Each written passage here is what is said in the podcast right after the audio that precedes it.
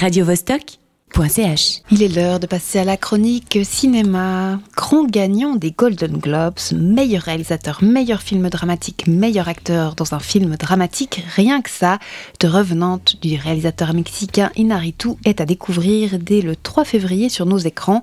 Pour la chronique, c'est par ici s'il vous plaît.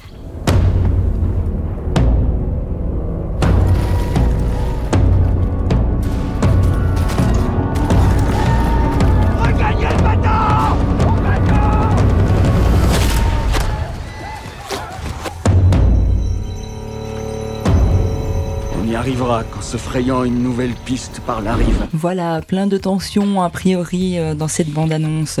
Mais à nouveau, d'un point de vue purement scénaristique, le pitch tient sur trois lignes. C'est l'histoire d'un homme très rancunier, Hugh Glass, incarné donc par un Leonardo DiCaprio dont on vient de citer le Golden Globe comme meilleur acteur, c'est dire sa performance dans le film, dont on a assassiné la femme, puis le fils, qui revient d'entre les morts pour réclamer des comptes aux responsables de ce dernier crime, j'ai nommé Tom Hardy, l'homme qui maugréait dans sa barbe Nanti d'une condition physique hors norme et de notions de scoutisme à faire pâlir Baden-Powell, notre Davy Croquette local entreprend donc un long et périlleux voyage à travers l'Amérique profonde pour assouvir sa vengeance. Alors dit comme ça, tout ça aurait pu servir de cadre à une vaste blague, si ce n'était un, la, la véracité pardon, du propos, et deux, Alejandro González Inarritu derrière la caméra, qui est le réalisateur des excellents Amour Chienne, 21 grammes, Babel ou plus encore Le film s'en trouve alors transcendé, parce que cette quête de vengeance n'est qu'un prétexte à la survie du personnage pour exploiter la beauté de la nature.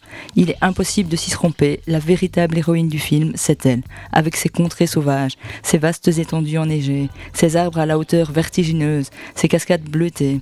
Le film est d'ailleurs intégralement tourné en lumière naturelle et le résultat est juste sublime. Le décor est planté. Nous pouvons maintenant rentrer dans le vif du sujet et le réalisateur mexicain sait comment s'y prendre pour rentrer dans le vif de ces sujets. Il faut dire que le combat d'ouverture entre les trappeurs et les Indiens est déjà en soi assez éprouvant. Mais vous n'avez encore rien vu. Chaque nouvelle confrontation est l'occasion d'une scène où la douleur est incarnée, dépeinte de manière frontale avec une précision morbide.